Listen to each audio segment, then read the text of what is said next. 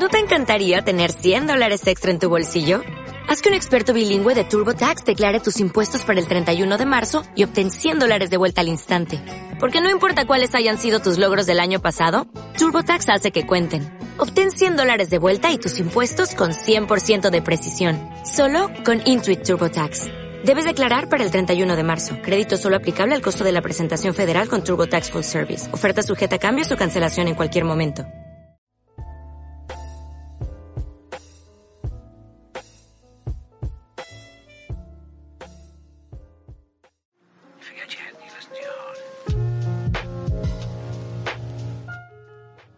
¿Cómo están todos los oyentes de 6G? Yo soy Rodrigo Ortecho y como siempre estoy acompañado por el gran Mauricio Escobar. En esta edición especial del podcast estamos con Marcos Cifuentes, también conocido como arroba Ocram en las redes sociales.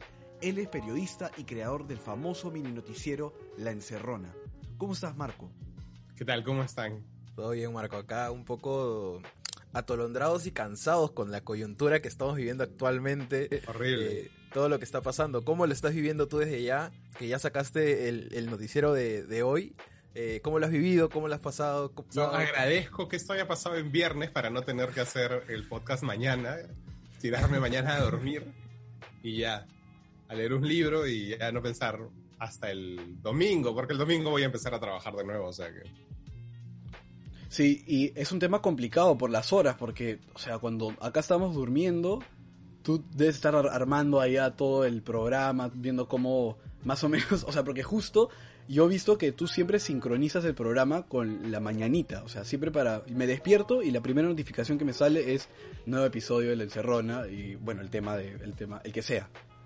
Claro, de hecho está diseñado para eso, ¿no? Un poco para aprovechar que estoy aquí, ¿no? O sea, digamos que yo me despierto, son siete horas de diferencia, yo me despierto a las y cuando en Perú se despiertan a las 7 ya tienen que tener el, el programa, ¿no? Entonces son 7 horas de trabajo así seguido para que salga a las 7, ¿no? A veces llega un poco más tarde, en fin, pero, pero esa es un poco la, la idea, ¿no? Eh, y honestamente ya me acostumbré a, a, trabajar así, con este cambio de horario, entonces siento que le estoy más bien sacando el jugo. ¿No? Porque hay cosas, este, me permite, por ejemplo, salir con un montón de cosas que un noticiero normal, un diario, se demora todavía en, asimilar, ¿no? Sobre todo con este congreso que hace tantas cosas de madrugada. Ah. Entonces, perfecto, ¿no? O sea, para ellos están debatiendo a las 3 de la mañana y para mí son las 9 y estoy viendo, pues, ¿no? Entonces es como perfecto, ¿no? Yo salgo, salgo con el resultado de ese debate antes que nadie, ¿no? Este, y, digamos que creo que ya me acostumbré, ¿no? Por ejemplo, en días como hoy es complicado, ¿no? Porque eh, me tuve que despertar para asimilar un montón de información extra a los audios, porque los audios los había escuchado la noche anterior, o mi noche anterior. Eh, y entonces, ah, pero los audios no son todo, hay que ver más el contexto, quién es quién, en fin, ¿no? A ver si alguna de las fuentes a las que le escribí antes de irme a dormir me ha respondido el WhatsApp, en fin. Entonces esas cosas, este... yo creo que ya, ya me acostumbré y ya, ya estoy, estoy, tratando de más bien convertir esa debilidad en una ventaja, ¿no? Es la idea de con todas las debilidades, ¿no? Tratar de convertirlas en ventajas. Claro, Marco. Y creo que, como tú mismo lo dices, es una ventaja. Y ahora, adentrándonos más a lo que está pasando actualmente, quisiera preguntarte cuál es tu perspectiva acerca de la crisis política que estalló a raíz de los audios presentados justamente por el Congreso, por el congresista Edgar Alarcón. No, olvídate, no tengo ni idea de lo que va a pasar, ¿no? No sé si primará la razón en el Congreso o este, los intereses. Para mí todo esto es un déjà vu de lo que pasó con los Fujimoristas, ¿no? Eh, que claro, para mucha gente era irracional lo que estaba haciendo Keiko Fujimori. Era como, pero ¿por qué está haciendo esto? Está loca, se está dinamitando, ¿no? Está dinamitando su futuro político. Pero más que un tema de futuro político era de sobrevivencia judicial que ahora ya lo tenemos claro, ¿no? Pero en ese momento era raro, política, es que políticamente es raro, ¿no? Que hagas este tipo de jugadas. Políticamente es raro que este Congreso esté haciendo esta jugada, ¿no? Porque es este... Es impopular, va a ser una medida impopular. Si lo vacan a Vizcarra, va a ser una medida impopular, ¿no? Pero ellos no están en ese juego. No están en el juego político, están en un juego, en otro tipo de juego, están en un juego de prolongar las reglas que tienen ahora para poder, a este, digamos, intentar eh, competir con, en las condiciones que ellos quieren, este, no sé, no, ni siquiera sé si el próximo año, porque pueden perfectamente, si ganan, patear las elecciones para el 22, ¿no? Entonces, eso.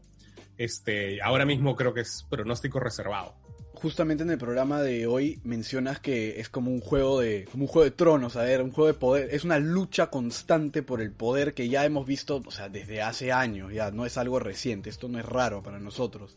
Y a propósito de esto, ¿cómo todo este escándalo puede alterar las elecciones que vienen o esperemos que vengan el próximo año? Claro. Ese es el ese es el principal problema, ¿no? O sea, a mí me da la impresión que ellos se han jugado el todo por el todo ahora mismo, ¿no? O sea, si ellos no vacan a Vizcarra, digamos, estos partidos van a perder las elecciones. Les va a pasar lo que el Fujimorismo.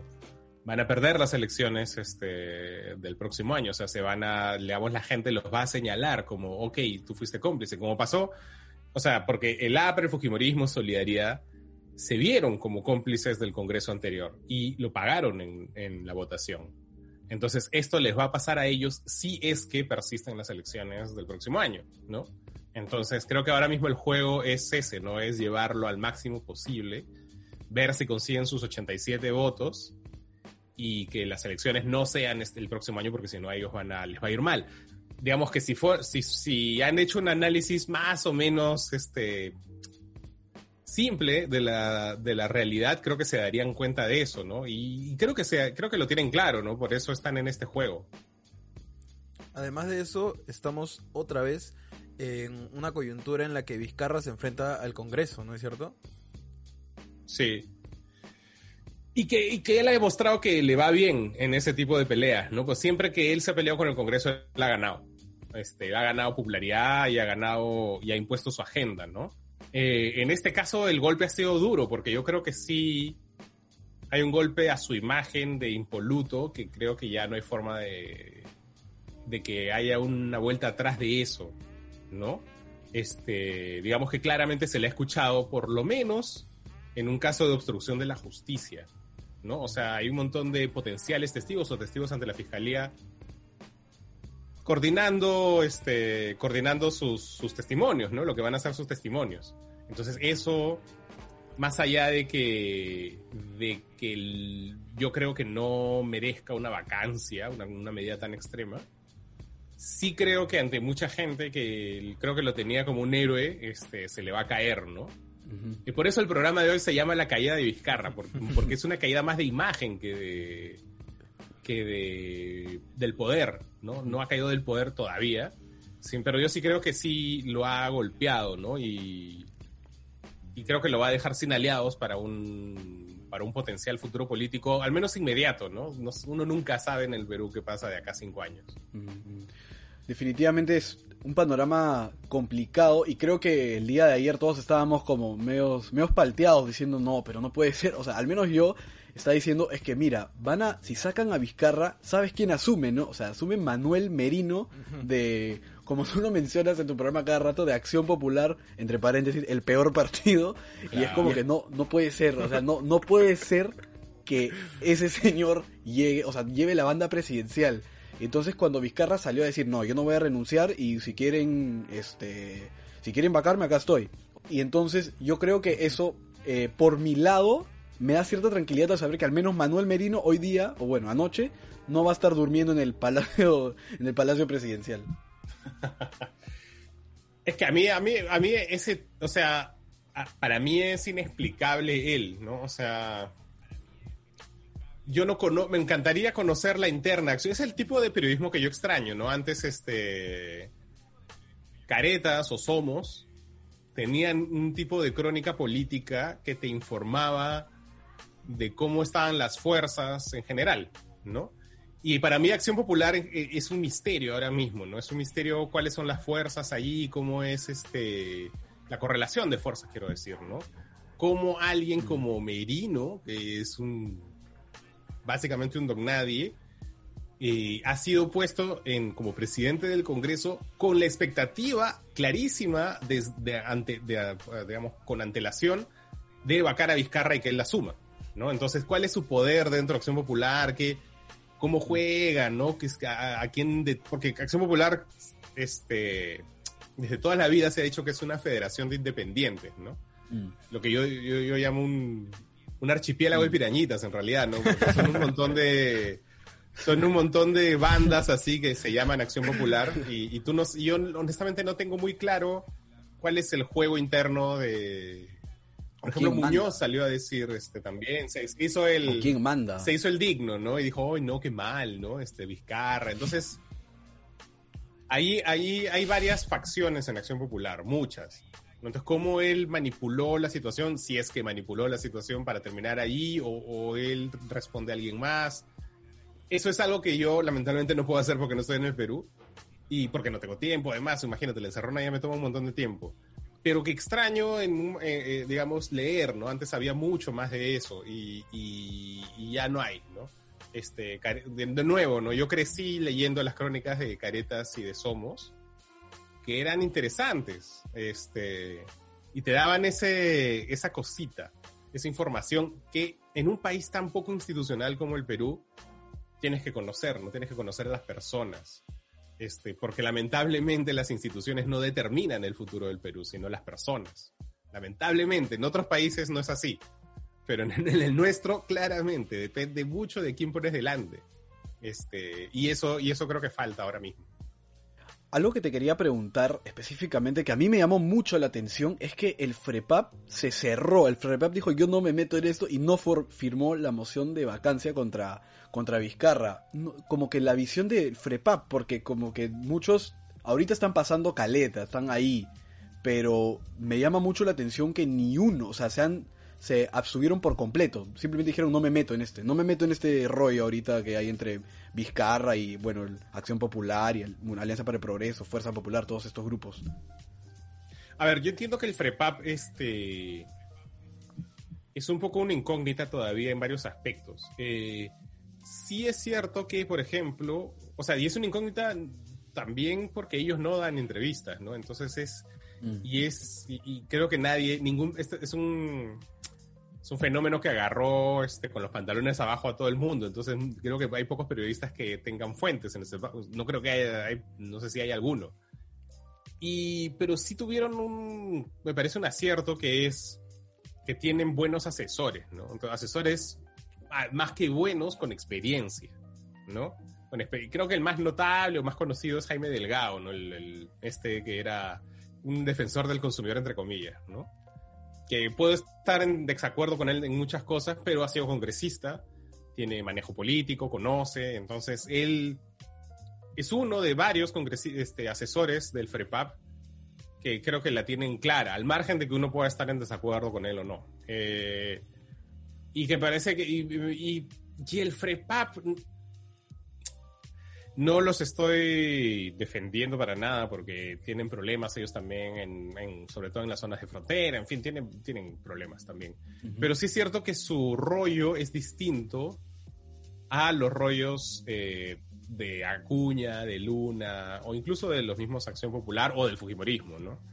Eh, que tienen que ver más con negocios y en particular con... Claro, o sea, tienen que ver más con negocios y en particular negocios educativos, pero de todo tipo. Además, en el caso de Podemos, de Luna, con, con, juicios, igual en el caso de Acuña con juicios, con vínculos en el Poder Judicial, el CNM, los cuellos blancos. El FREPAP no tiene nada de eso, ¿no? No va por otro lado.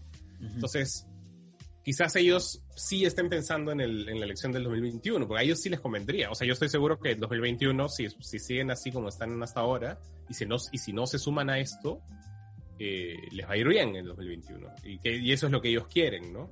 Claro. Entonces, me parece que, me parece que dentro de la lógica del FREPAP, que no, no, es está, no está jugando, está jugando otro partido, ¿no?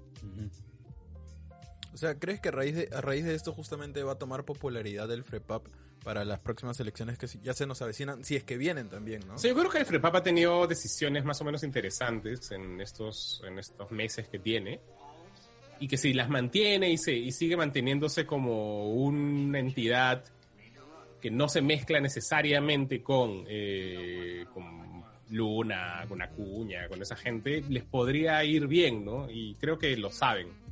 Entonces, vamos a ver, ¿no? De pronto alguien los convence de algo y votan a favor de la vacancia de Vizcarra. Eso, digamos, no lo sabemos, ¿no? Pero, pero hasta ahora... Y hasta el momento, ¿crees que has avanzado algo en las reformas políticas que se prometieron o estas se, han estancado? No, están súper estancadas, ¿no? Este, y de hecho corren el riesgo de retroceder y creo que aquí el negocio es que, es que retrocedan, de hecho, ¿no? Este, no... Digamos que está... Eh, eh, como lo dije en el programa hoy día, ¿no? O sea, todos estos partiditos negocio son hijos del sistema electoral viejo, ¿no? Y, van a pelear para que ese sistema electoral viejo, partidario viejo, político viejo, no cambie. Entonces, y eso es lo que están haciendo ahora mismo, ¿no? O sea, permitir la reelección inmediata, permitir que los sentenciados postulen, opacar los, este, las fuentes de financiamiento, todas esas cosas, este, es lo que ellos, es lo que están jugando ahora mismo, ¿no? Y porque saben que si se imponen estas reglas, que no son la panacea, ¿no? Faltaría un montón todavía para solucionar un montón de cosas del Perú. Pero son pasos buenos, este, y, que se están dando, y a ellos no, les conviene, pues, ¿no? O sea, a ver, a, Acuña, el partido Acuña, a Alianza para el Progreso, en las elecciones del 2000, no me acuerdo cuál, las del 2012, tenía ciento tantos candidatos con, con sentencias. o sea, obviamente es, digamos, ese es su negocio, ¿no? Y, y, en las últimas elecciones del 2000, las del 2000, me parece, las estas últimas, las de, las de, este año, eran, seguían siendo el partido con más sentenciados en sus filas, ¿no? Entonces, ellos a ellos obviamente no les conviene, ¿no? Porque su negocio está en reclutar malandrines, básicamente, y llevarlos al Congreso. Entonces, obviamente van a pelear para que una persona sentenciada sí pueda postular al Congreso, ¿no? Y no, entonces, y, y es igual Podemos y la, reforma educativa, o sea, e, e, ese es el problema de haber, eh, de no haber, de haber permitido que entre esta gente al Congreso, ¿no? Ahora, Marco, todo esto que hemos hablado siempre los dices, como, como lo, dijimos al inicio del programa, muy en la mañana para nosotros, quizás en la noche para ti, en tu programa, el podcast La Encerrona. Quisiéramos saber un poco cómo es que nace este podcast, en qué momento tú dijiste como que, wow, este, momento es justo para, para sacar este programa. pues porque había cuarentena, ¿no? Eh, a ver, básicamente, este yo tenía una idea de sacar un podcast, una idea vaga de sacar un podcast eh, a fines de este año, eh, para que caliente un ratito, un par de meses y que cuando empiecen las elecciones en enero, ya tenerlo más o menos en forma y cubrir las elecciones vía podcast, que era un poco mi, mi idea, tener un podcast diario de 15 minutos, no de 15 minutos, un podcast diario corto, esa era mi idea, básicamente. Eh, por otro lado, tenía esta onda friki de experimentar con Telegram, que me parece un, una aplicación que es mejor, que, que se que, creo que periodísticamente da mucho juego. Eh, no como WhatsApp. Las cadenas. es pesado. Las famosas cadenas de WhatsApp. O sea, Telegram, yo siempre digo que Telegram inventa todo y WhatsApp dos, tres años después se copia, ¿no? O sea, esos stickers que se mueven, creo que los tiene Telegram hace 3, 4 años, ¿no? Y recién han llegado hace poco a WhatsApp y así, ¿no? Los stickers, o sea, en fin, mil cosas, mil, mil cosas. Eh, entonces, tenía estas dos ideas de hacer algo en Telegram usando sus, sus potencialidades, de hacer un podcast eventualmente. Y, pero yo pensaba, eh, será para fin de año, porque estaba escribiendo un libro, tenía pensado de ahí, después de escribir el libro pensaba descansar irme de viaje y de ahí dije, ya, ok, ya tendré que trabajar después de eso. Eh, y, y, claro, cuando, cuando empezó a reventar todo aquí en, en Madrid, me obsesioné con el, con el tema, ¿no? Incluso antes de que el gobierno se asustara. Eh, digamos, aquí oficialmente se asustaron el 8 de marzo, que fue una, una marcha el Día de la Mujer. Eh, y, y ahí empezaron a decir, oye, oye, no, no, no, no. Eso de juntarse entre varios creo que no es buena idea. Eh, ya para entonces yo ya estaba bastante obsesionado con el tema y leyendo todo lo que podía. Y una semana después yo ya tenía una semana de no escribir el libro, haber abandonado el libro y haber dedicarme más o menos 24 horas al día a leer sobre la pandemia, sobre el virus. Sobre ni siquiera era una pandemia entonces, sobre el virus. Eh, hasta que ahí dije, cuando ya la cosa iba a convertirse en una cuarentena aquí y una cuarentena en Perú, yo dije, mira, vamos a probar con esta idea que tenía del podcast y vamos a sacar algo mientras dure la cuarentena, que durará un mes, pues, ¿no? No, duró un mes. Sí, claro, ¿no? Este, pero bueno.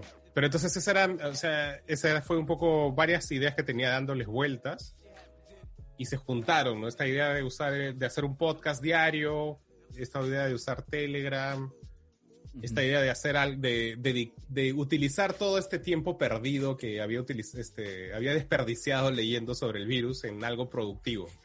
Entonces, esas tres cosas se juntaron y en un fin de semana así como afiebrado, creo, así como que, que recuerdo, del que recuerdo poco, ¿no? Porque es como si hubiera estado en un trance. El lunes ya tenía programa. ¿No?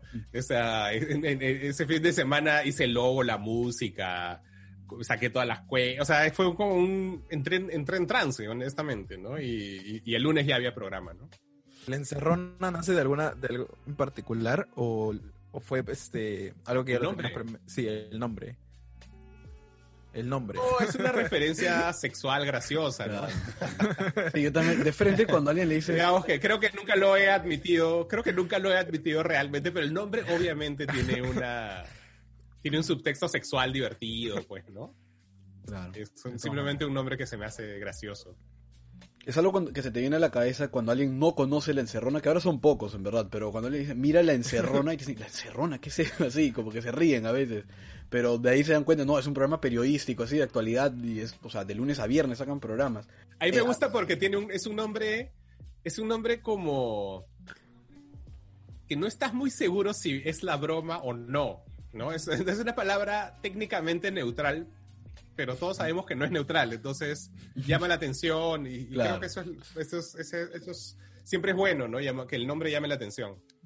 Y a propósito, habías mencionado también eh, que este podcast se terminó volviendo un libro que hace menos de un mes salió y este acá lo tengo en la mano, justo. Este, y justo me, me parece no sé si es una bueno, definitivamente es una coincidencia, pero el logo que tú tienes de el hombrecito este el, el de, bueno, que está protegido por todo este tema de la pandemia, se su traje tipo Claro, se parece mucho al tripulante del ahora famoso juego Among Us, que me imagino que has escuchado.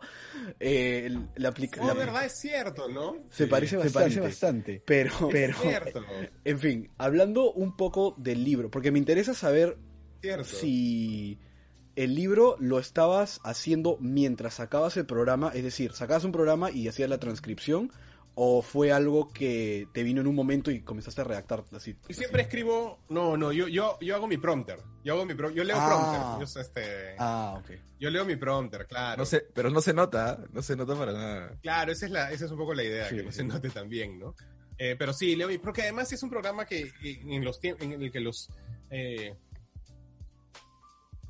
a ver, digamos que los tiempos del programa tienen que ser muy exactos. Eh, entonces, ¿por qué? Porque Telegram, que es parte, regresamos un poco a eso, Telegram te permite mandar un audio hasta de 5 minutos y no tienes necesidad de descargarlo para escucharlo. Lo puedes escuchar así sin descargarlo, lo que es una gran ventaja. Eh, no como WhatsApp que te lo tienes que descargar. demora encima, sí. Eh, demora, sí. Entonces Telegram, si hace cinco minutos y un segundo ya te lo tienes que descargar, ¿no? Entonces eso determinó el formato del programa, determinó que tenían que ser bloques de cinco minutos máximo. Y yo dije, ok, un bloque de información, un bloque de opinión que vende, porque a mí, lo, honestamente, si pudiera no opinar, no opinaría, leería las noticias y ya está. Pero porque, pero bueno, eh, yo siempre eh, tengo creo que es mi formación, ¿no? Yo, eh, por mi formación, la opinión preferiría dejársela a los expertos, ¿no? Yo soy un periodista, un reportero nomás, pero, pero bueno, a la gente le gusta que uno, uno opine y se la juegue, entonces, ok. Le da su propio estilo también. Y el tercer bloque, sí, sí, claro, claro, claro. yo creo que le da personalidad, ¿no? Este, pero honestamente, si yo pudiera leer las noticias nomás, ya está, sería feliz. Eh, y el tercer bloque me parecía claro que tenía que ser de, de servicio, ¿no? Que en una circunstancia como esta, los consejos para la cuarentena, ¿no? Eh, que en unas circunstancias como estas creo que es muy necesario, ¿no? Eh, yo cuando era más chivolo eh, y era reportero y pateaba las puertas de la gente, me metía con mi cámara y, y este, y, así, era, y era muy agresivo este, creo que no, creo que menospreciaba esa, esa función de la comunicación, ¿no? Del, de, prestar un servicio público finalmente, que somos un servicio público. Eh, a mí me interesaba contar mi historia, denunciar a los corruptos y, vivir, mi, vivir mi película de acción, ¿no? Este, creo que con la vejez ya me he ido dando cuenta que, que hay un, hay un, hay un lado de esta chamba que intelectualmente se puede menospreciar, ¿no? Que es valer cherries o va a hablar de cómo no, este, cómo ponerle límites a la familia, ¿no? Y no es algo, no es un de gran debate académico ni nada por el estilo, ¿no? No es algo, no estás denunciando la corrupción, no es particularmente emocionante, pero yo creo que es útil, yo creo que es hay un lado del... que, es regresar en verdad a, a los avisos parroquiales que leían los curas, ¿no? Que, que, por algo existen, ¿no? Te da un sentido de comunidad, te da un sentido de, de pertenencia y, también se ayuda a gente, o sea, digamos los cherries de, las, em, de los em, de los emprendimientos y de los voluntariados que, que se leen en el programa. Eh, por suerte, a mí me ha sorprendido y me alegra mucho, en verdad, digamos, funcionan. O sea, la gente los contacta, les compra las cosas, hace los pedidos, o, entonces, eso es bonito también, ¿no? Y, creo que el marco de hace, no sé, cinco años nomás, no, no se me hubiera ocurrido hacer eso, ¿no? Lo hubiera visto un poco por encima del hombro. Este, por suerte ya estoy más viejo. Eh, volviendo al tema del libro, ¿cómo es que lo, lo, empezaste a escribir? Porque justamente nos dijiste que no es que lo hayas, este, los programas los transcribías y los guardabas, sino como que empezaste a escribirlo. ¿Cómo es que, cómo es que se forma el libro? Ah, bueno, o sea, a ver, se forma el libro en realidad por una sugerencia de mi editora, de María Fernanda Castillo de Planeta, ¿no? Y me dice, oye, hay que hacer algo con la encerrona. Y yo, ya. Eh, ¿Y qué, qué, se puede hacer, no? Eh, y de pronto a mí se me ocurrió, oye, tengo todos los guiones guardados, tengo todos los guiones del programa guardados. ¿Por qué no hacemos, por qué no lo editamos? ¿Por qué no editamos eso? ¿Y por qué no? Y entonces ahí empezó a tener forma. Editemos solamente los que corresponden a la cuarentena generalizada. Eh, y no pongamos todo el programa, que puede ser muy aburrido, ¿no? O sea, un copy-paste de todos los guiones, de, todo, creo que la gente se duerme, no lo lee, no tiene ningún interés. Sí tiene un interés una antología, es decir, seleccionar eh, un extracto, porque ni siquiera es un bloque entero, un extracto de cada día, porque eso además creo que al lector le hace pensar, ok, ¿por qué en este día está hablando de esto? ¿No? Porque hay, hubo días en los que hubo, entre comillas, noticias más importantes que las que se consignan en el libro, pero el libro también trata, trata de transmitir una sensación. O sea, pues no es un, por eso se llama, eh, hubo una discusión de estas, ay, se me cayó algo, bueno, se, una de estas discusiones bonitas que nos encantan a los periodistas, a los escritores, a los que nos dedicamos a estas cosas, ¿no? Que es, tuvimos un debate creo que como de una semana respecto a si el, libro se iba a llamar eh, Diario de una cuarentena o Bitácora de una cuarentena, ¿no? La propuesta de Planeta era Bitácora y yo al inicio estaba de acuerdo. Y luego lo, conversándolo con mi familia aquí, me convencieron ellos, ellas, son este, mi chica y su hijita, de, este, de, que, sea, de que sea diario. Eh, ¿Y por qué? Porque una bitácora es una, es una relación de hechos, ¿no? Es una relación de hechos que han sucedido. Y un diario, no, un diario te da una sensación más personal, más íntima, ¿no? Y, y me parece que el programa eh, es noticioso, pero también el libro creo que transmite está la, porque la idea, si fuera solamente, vamos a decirle a la gente lo que pasó durante la cuarentena, que aburrido. No, no, no, vamos a hacer que reviva la cuarentena. Vamos a hacer que leyendo esto, este, se enfrente a las incertidumbres de ese momento, a las esperanzas de ese momento, a las tontas ilusiones de que todo, de que iba a acabar en 15 días o en un mes, o de que los animalitos iban a surcar las ciudades, este, y que todo iba a mejorar, ¿no? Eh, y eso, eso está en el libro, o sea, la selección también tiene esa, esa intención, ¿no? De no ser solamente una cosa eh, puramente noticiosa, periodística, sino también las cosas que, en las que yo me equivocaba y decía, bueno, este, va a cambiar, no sé, la sociedad saldrá cambiada de todo esto, mentira, no, no hemos cambiado nada. Este, pero ese tipo de cosas que todos pensamos, ¿no? Porque todos estábamos, este, o sea, hay, un, hay uno de los días es este, cómo tener sexo en cuarentena, ¿no? Claro, pues hay un montón de eso, y es algo que es un fenómeno para un montón de gente que vive sola y que no tiene sexo. Y que conozco gente que lleva seis meses sin tener sexo, se está muriendo. Este, y entonces, claro, eh, la preocupación de cómo tener sexo en cuarentena o con una pandemia es importante, es parte de nuestra vida. Entonces, pues, va, ¿no? Va en el libro, porque es uno de los rollos que por, digamos, los que tenemos la suerte de, de, estar en pareja, pasar la, la cuarentena en pareja, no tenemos, pero a mucha gente sí, ¿no? Entonces, eso, ¿no? Es más un, es por eso, por eso es, más un diario que una bitácora, porque por suerte creo que se ha logrado el efecto, ¿no? Digamos que la recepción tan bonita que ha tenido el libro creo que confirma que se ha logrado ese efecto de, de revivir este, la, más que repasar esos días, revivirlos, ¿no? Claro, Marco. Y algo que, algo que a mí me, yo quisiera preguntarte, eh, es, quisiera saber personalmente es si es que con cuántos seguidores tú empezaste en Instagram antes de, la, encerrona, y si te acuerdas el número exacto, y cuánto has crecido hasta la actualidad. ¡Wow! Esa es una gran pregunta. Yo te voy a decir cuántos seguidores tenía antes. ¿Sabes por qué? Porque hacía ya como un año o más estaba obsesionado por llegar a los 10.000 seguidores en Instagram.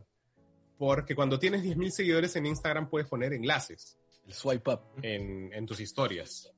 ¿No? Eh, haces el swipe, exactamente. Entonces, eh, yo quería llegar a básicamente para pasar mi columna, ¿no? Que es la que, lo que hago una vez, este, una vez a la semana, mi columna, que es lo que hacía en esa época una vez a la semana. Y, para que cuando saliera un libro pudiera publicitar el libro y que la gente haga swipe up también por ahí, ¿no? Me digamos que quería llegar ahí. Y creo que he estado como año y medio intentándolo y me faltaba tomarme fotos calato, pero creo que eso no hubiera, eso no hubiera resultado en más seguidores necesariamente, ¿no? Eh, entonces, claro, estaba muy frustrado porque no lo, porque claro, además no tengo material, pues, ¿no? Lo que hago es fotos de mis viajes, de mi comida, ¿no? Eso no es realmente particularmente interesante para alguien de mi perfil, en todo caso, ¿no? Eh, entonces tenía, si tenía 9.000 es mucho, tenía 8.000 algo, ¿no? Eso fue hace seis meses, ahora tengo 31.000. que está bien, estoy súper contento de, haber, haber este, subido en Instagram. Eso me eso está bien, en verdad. Ese, ese era, en realidad ese es el principal objetivo con la encerrona. Ya, ya la puedo dejar ya. Y además que, además que ahora ya puedes hacer swipe up este, ahora, este, muchos influencers, no solo influencers, sino cuando yo entro a, Instagram, hay por lo menos cinco o seis historias en las que repostean los programas. O sea, ¿cómo te sientes tú con eso? Pues con mucha suerte, ¿no? Este, yo tuve la gran suerte de que Ricardo Morán es mi amigo. Este, es un buen amigo. Y, y el primer programa de La Encerrona él lo compartió. Y ese primer programa de La Encerrona tuvo 30 mil vistas. Fue, eh, o sea, tuve más vistas en Instagram ese primer día que en otro lado porque él lo compartió, ¿no? Entonces, eso fue una gran, gran suerte para mí. Eh, y, yo sé que todo el mundo conoce a Ricardo Borá, entonces él es pesado. entonces él no va a compartir algo que no le gusta. Entonces también me halagó, ¿no? Obviamente. Este. Entonces, eh, y me da la impresión que a través de él he llegado a un grupo de influencers importante, ¿no? Entonces, este, no sé, hay un montón de gente que, yo no conozco mucho el mundo influencer, conozco más a los actores, ¿no? Eh, pero hay gente que, que tiene, no sé, 100 mil seguidores y comparte el programa y, a mí me parece wow, ¿no? Este, no estoy muy seguro de dónde salieron esos 100 mil seguidores porque no los manjo muy bien, entonces este, soy un poco boomer para eso, entonces... O sea, yo conozco a, no sé, a Joana San Miguel, a Jesús Alzamora, que también me comparten y guau, qué bien, ¿no? Este, entonces, eh, digamos, los otros influencers que no tengo tan mapeados y que me comparten, me parece pajísima, ¿no? Me parece...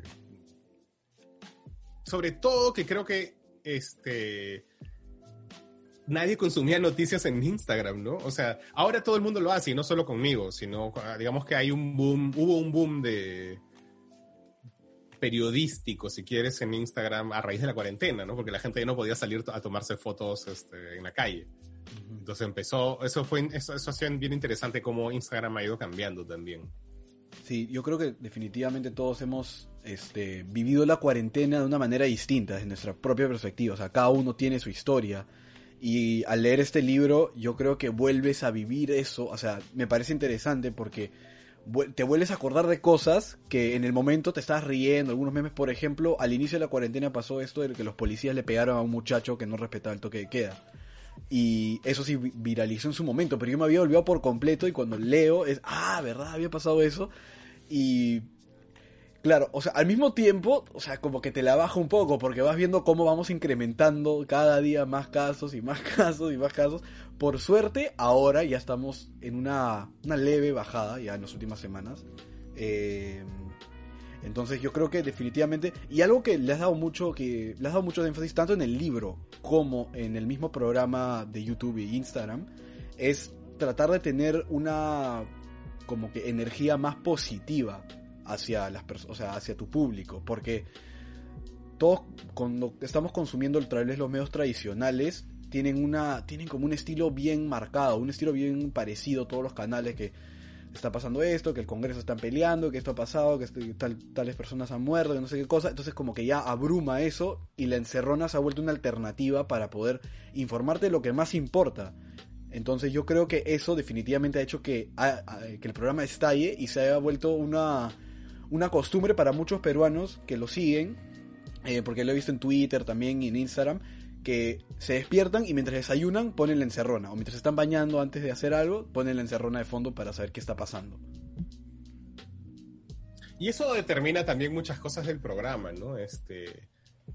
O sea, ser consciente que, por ejemplo, hay un montón de niños que me escuchan mientras sus papás, o sea, están desayunando con sus papás. Claro, determina que yo no, digamos, muchas de las cosas que yo digo, ¿no? Eh, o, o en fin, en general el programa, y esto ya creo que lo he dicho en varios sitios, el programa digamos que tiene como objetivo inicial, público principal, mis tías y mi papá, ¿no? Eh, que son señores mayores, señoras mayores. Y, y claro, yo cuando voy a tomar el lonchecito con mis tías, pues no soy faltoso, ¿no? Este, tampoco, tampoco, tampoco actúo, o sea, quiero decir, sigo siendo yo, pero no estoy diciendo lisura, pues, ¿no? Ni, ni me llevo, no sé. O sea, digamos que no, ni me pongo a, no sé, a hacer chistes este, ateos, que me encantaría. no, pues no. Eh, no, lo voy a hacer, ¿no? Pues, hay que respetar, claro, yo, hay que respetar, ¿no? Este, no estoy con mis amigos, mis tías son distintas, tomo lonchecito y me, me encanta estar con ellas. Este, entonces, claro, o con mi papá, ¿no? O sea, a mi papá, pues, este, voy a hablar con él y ¿no? Ah, nos, vacilamos, pero es distinto. Este, entonces yo, o sea, eso determinó mucho el cariz del programa y además que el programa tenga ese lado de cuidar al público, ¿no? O sea, cuidar al público en un sentido de... Esta es otra cosa que repito un montón, que es a mí una de las cosas que me aterraba cuando, cuando me di cuenta que la gente iba a estar encerrada en su casa viendo noticias porque la gente iba a tratar de informarse de lo que está pasando, porque todo esto es absolutamente nuevo hasta ahora, creo. Y tienes que ver noticias para informarte de qué demonios está pasando. A mí me aterraba estos enlaces en vivo que hacen en los noticieros, te ponen música de tambores de guerra, te ponen, ¿no? Terrible, pues, ¿no? Es este, si ya en circunstancias normales es enervante, imagínate cuando te dicen que no puedes salir de tu casa en 15 días porque hay un virus afuera. O sea, eh, yo no quiero que mis tías consuman eso, yo no quiero que mi papá consuma eso, ya suficientemente asustados van a estar sabiendo que son población de riesgo, entonces hay que hacer, hay que hacer algo que te mande un abrazo, ¿no? Por eso se llama, digamos, eso, ¿no? Hay que cuidar al público un poquito, ¿no? Y yo entiendo que el miedo es adictivo y de hecho de eso viven todos esos noticieros, si no, no pondrían los atropellados todos los días, este, y las violaciones todos los días. Eh, entonces, sí, pero ah, yo no sé hacer eso, no me interesa hacer eso, no me gusta hacer eso. Pues yo creo que hay otras maneras de, enganchar a la gente, ¿no? De todas maneras, hay, hay muchas formas y yo creo que el podcast eh, es algo que hablamos la semana pasada con otros, con Explora Producciones. Eh, eh, estrictamente los podcasts, es algo que está en su concepción todavía en Perú. No hay una cultura de podcast. O sea, tal vez hay algunos así, pero recién es algo que está creciendo y definitivamente es algo que hay que aprovechar. Porque, ah, porque no hay mucha oferta, entonces hay que, hay que salir a dar esa oferta. Hay que decirle a las personas, mira, los podcasts, porque por ejemplo en Estados Unidos o tal vez en el extranjero, esto ya hay una, una cantidad de podcasts así del tema que tú quieres, puedes encontrar. En cambio acá en Perú no, acá es más limitado y recién estamos viendo por medios como RPP que están sacando su propio podcast. Eh, entonces vemos cómo se van adaptando a esto y han surgido nuevos emprendimientos a partir de este confinamiento. Y en el programa La Encerrona siempre le haces, un, le, haces cherry a las personas que siempre están tratando de tener un poco más de conocimiento, un poco más de llegada. ¿Qué importancia crees que han, han ganado los emprendimientos en estos últimos meses? Ah, bueno. Yo tengo un, dilema con lo de los emprendimientos, ¿no? Eh, porque por un lado, efectivamente, creo que es la respuesta de la... O sea, cuando hablamos de la creatividad peruana eh, y nos hablamos de los emprendimientos, creo que todos nos felicitamos, ¿no? Y ahora mismo yo tengo ese segmento y, y es gente increíble, ¿no? Pero increíble, o sea, la que han votado su trabajo y se pone a vender papas rellenas y con, le da un twist y con ese twist logra jalar a la gente, ¿no? O sea, espectacular. Eh, pero por otro lado, y, lo pongo en el libro, eh, claro, el emprendimiento es precariedad, ¿no? Y esta cultura del emprendimiento que tenemos en el Perú es una cultura de la precariedad, es decir, de la falta de este de empleo formal, de empleo estable, de, eso, el famoso 70% informal del Perú, ¿no? Entonces, claro, o sea, si es, si es un país que no te ofrece estabilidad laboral, no te ofrece derechos laborales, ¿no? No te ofrece salidas formales, pues vas a ser un emprendedor, vas a tener, te, han metido esto de, va, puedes hacer tu propio negocio y tu cultura, ¿no? Este, el otro sendero que decía Hernando de Soto, que es el que tiene la culpa de todo esto. Eh, claro, eso, ¿no? Entonces hay, ahora mismo no, no hay otra, ¿no? Eh, y en los 90 tampoco había otra.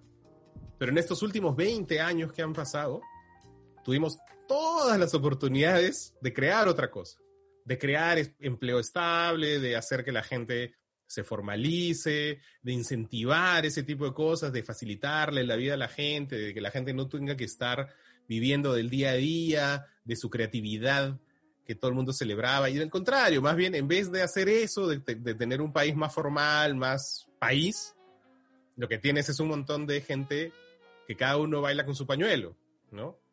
Este, que es terrible en realidad, ¿no? O sea, ahora mismo no hay otra porque efectivamente con qué estado ya se puede crear ahora que la peor crisis económica desde la guerra con Chile, obviamente no se puede crear ni nada, ¿no? Pero hemos tenido 20 años de bonanza. Esto es como el, esto, la comparación con la guerra del Chile, con la guerra con Chile a mí me parece tal cual, ¿no? O sea, tuvimos el guano, vino la catástrofe y perdimos todo. Hemos tenido 20 años de vivir vendiendo piedras, básicamente, exportando piedras. No teníamos que hacer nada. Sacar las piedras, mandarlas a China.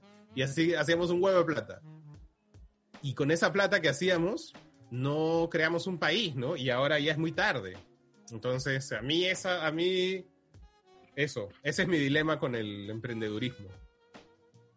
Y ya como para ir cerrando, eh, o bueno, antes de hacerte esta pregunta, justo como tengo RPP acá puesto, acaban de aprobar el impedimento de postulación de sentenciados a cargos públicos, así que hay una buena, una buena noticia del Congreso. Lo acaban de aprobar literalmente, ahorita. ¿Qué pasó? Ah? Estaba viendo que había, hay alguna jugada ahí. He estado, justo me acaba de mandar un, tengo un informante en el Congreso que me estaba mandando todas esas cosas. No lo he leído porque estoy hablando con ustedes, pero me ha, me ha parecido raro. Ahí, bueno, en fin, ya veremos ya cuál es la, Más de cuál 100 es la votos a gracia favor. de lo que está pasando. Hay más de Hay 100, más de votos, 100 a votos favor. Eso es lo que- 111. eso es lo que- 111. Yo he visto 111, 111, que sí. me parece rarísimo, pero Es bueno, raro. vamos, vamos Sí, a ver, sí, vamos a ver sí, qué ha pasado. Sospechoso, sospechoso. Hay que ver Ah, esta nueva veremos. hay que ver esta nueva Porque jugada claramente, por- mira, hay, o sea, eh, Fuerza Popular no quería, eh, eh, Podemos tampoco quería, UPP tampoco quería, entonces, no sé, vamos a ver qué habrá pasado. hay, hay que ver este, este esta nueva jugada por el por la lucha de tronos, por el juego de tronos. Así que bueno, este ya estamos casi por terminar el programa, Marco. La verdad queríamos agradecerte por estar acá con nosotros. No, gracias a ustedes. No sé si tienes algunos comentarios finales, algo que decir. Bueno, nada, gracias por, nada, gracias por la entrevista. Este, y nada. este, digamos, compren el libro. Es importante. Original, por favor. Es verdad, vayan a comprar el libro de la encerrona de Marcos y Fuentes. A mí la gente me dice, oye, pero si tú este eh, dices que la roten, no, sí, claro, pero el programa, no el libro, ¿no? Porque, digamos, si el libro yo lo hubiera hecho solo, probablemente le hubiera puesto un código QR y que la gente me yapee. Pero. Pero claro, la gente, hay otra gente que vive en el Perú que ha trabajado en el libro, desde el diseño que está espectacular, tú lo habrás visto, a mí me encanta el diseño, no- por eso me encantaría tener el libro en la mano, te envidio, porque la verdad es que está bien bonito el diseño, hasta la labor de edición, de corrección, y obviamente ya pues la- el, el traslado y todo eso, toda hay gente ahí chambeando, ¿no? Entonces yo no les puedo hacer la, hacer la mala jugada de decir, no, lleven, compren, el pirata. No, pues no, ha habido gente que ha cambiado bastante en esto y... Y mira, de nuevo, si yo tuviera mi imprenta, lo hubiera, impre- lo hubiera impreso yo, le ponía mi código QR y me da lo mismo un poco, pero ha habido gente que ha cambiado bastante en esto, al, al margen de mí, y, y nada, compren original. Hay que Rodrigo nos dé el dato para ver dónde podemos encontrarlo. Ah, está. en el Virrey. en el Virrey, en el Virrey. En el Virrey lo compré. Qué bueno, qué bueno. Así que ya, ya saben dónde, dónde pueden encontrar el libro de Marcos y Fuentes. La verdad es que ha sido un gusto tenerlo acá en esta encerrona, hablando sobre la actualidad que estamos viviendo y sobre el programa de Marco. La verdad es que estamos muy agradecidos. Y nada, esto ha sido 6G Podcast con Marcos y Fuentes.